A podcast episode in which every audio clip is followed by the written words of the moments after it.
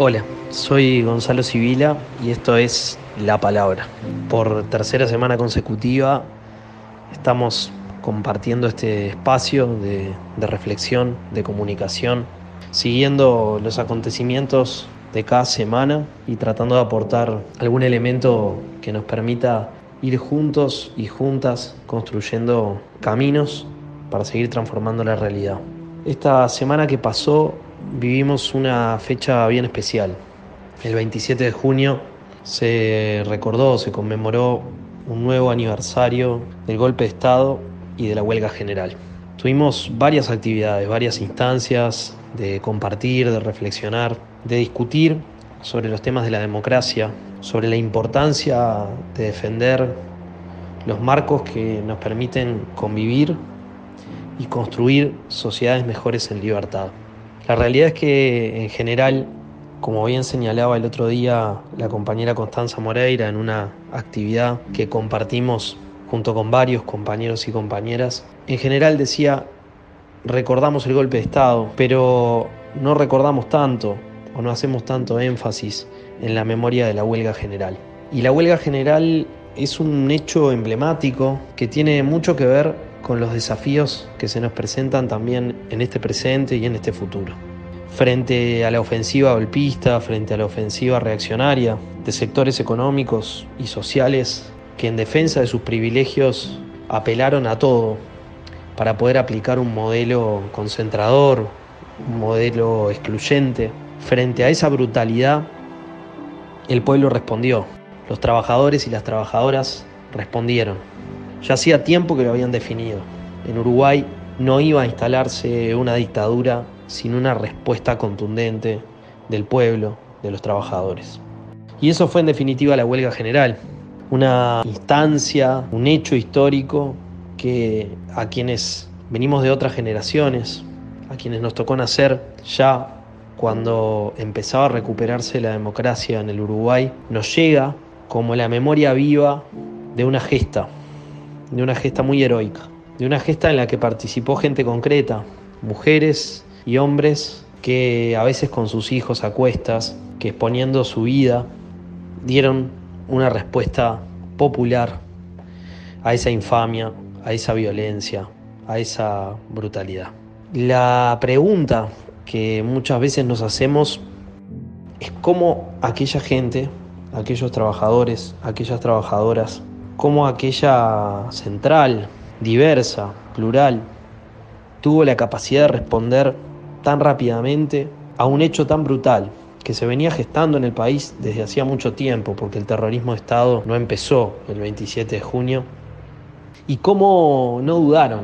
en movilizar todas sus fuerzas para que esa respuesta fuera posible. La verdad es que conversando con compañeros y compañeras que participaron de la huelga, uno se encuentra que además del miedo, además del dolor, además del temor por esa noche que cada vez se extendía más en el país, sobre perspectivas que se veían muy difíciles, además de todo eso, había sobre todo una enorme conciencia política y ética de que la respuesta era necesaria, aunque fuera peligrosa. Y en esos relatos tejidos de afecto, de entrega, de sacrificio, uno se encuentra también con la alegría, con la alegría de gente que sabe que hizo lo correcto, que hizo lo justo, que exponiéndose, que incluso exponiendo a sus familias, que poniendo en riesgo su vida, que pagando, como muchos pagaron, con cárcel, con tortura, que llorando muchas veces a sus muertos, a sus desaparecidos, a nuestros muertos, a nuestros desaparecidos, que con todo eso a cuestas tienen la conciencia tranquila de haber hecho lo justo, de haber hecho lo correcto. Porque frente a la ofensiva brutal sobre las libertades, sobre la dignidad, sobre la democracia, no hay cálculos posibles. Y la verdad es que aquello es una gran lección para nosotros. Porque esos hombres, esas mujeres sabían que no iban a derrotar a la dictadura en un acto, con una huelga general. Que más temprano que tarde esa huelga iba a tener que levantarse. que seguramente les costara mucho más que lo que en lo inmediato podían cosechar. Pero la conciencia de estar haciendo lo justo y de estar haciéndolo en colectivo era más fuerte que todo eso. Hay muchos hitos históricos en la vida de los pueblos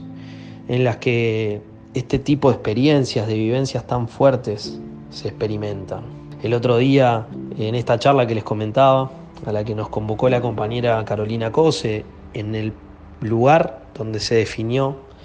comenzar la huelga, aquel 27 de junio, recordábamos hitos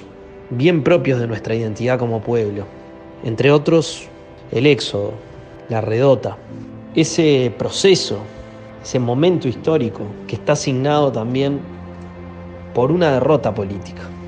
El éxodo no fue una respuesta victoriosa, fue una respuesta de un pueblo derrotado en ese proyecto artiguista que no podía ser. Pero el éxodo, la huelga general y tantos otros momentos históricos de la vida del Uruguay y del mundo demuestran que muchas veces las derrotas terminan convirtiéndose,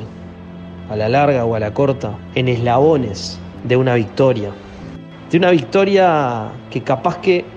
aquel que tuvo que protagonizar o aquella que tuvo que protagonizar ese momento tan duro no llega a ver. De una victoria generosa, porque es una victoria para otros, porque es una victoria colectiva, porque no se trata del éxito individual, porque no se trata de ganar una posición, porque no se trata de ganar rápido.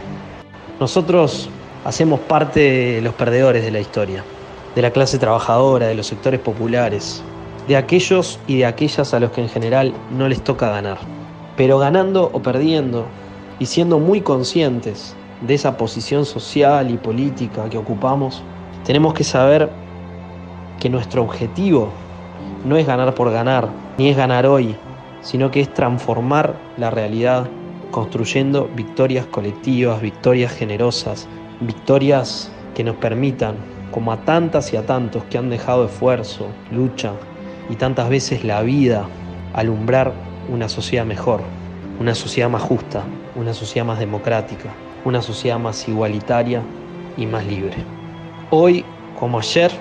en una realidad distinta, en un contexto distinto, nos toca defender eh, las garantías, los espacios que con tanto esfuerzo hemos construido para avanzar en derechos, en conquistas populares. Y nos toca seguir teniendo en nuestra perspectiva, en nuestro horizonte, la construcción de una democracia nueva, de una democracia sobre nuevas bases, de un proyecto socialista de libertad y de justicia, en el que todas esas derrotas hechas de sangre, sudor y lágrimas vengan a sintetizarse en grandes victorias colectivas, con la alegría de saber que estamos haciendo lo correcto.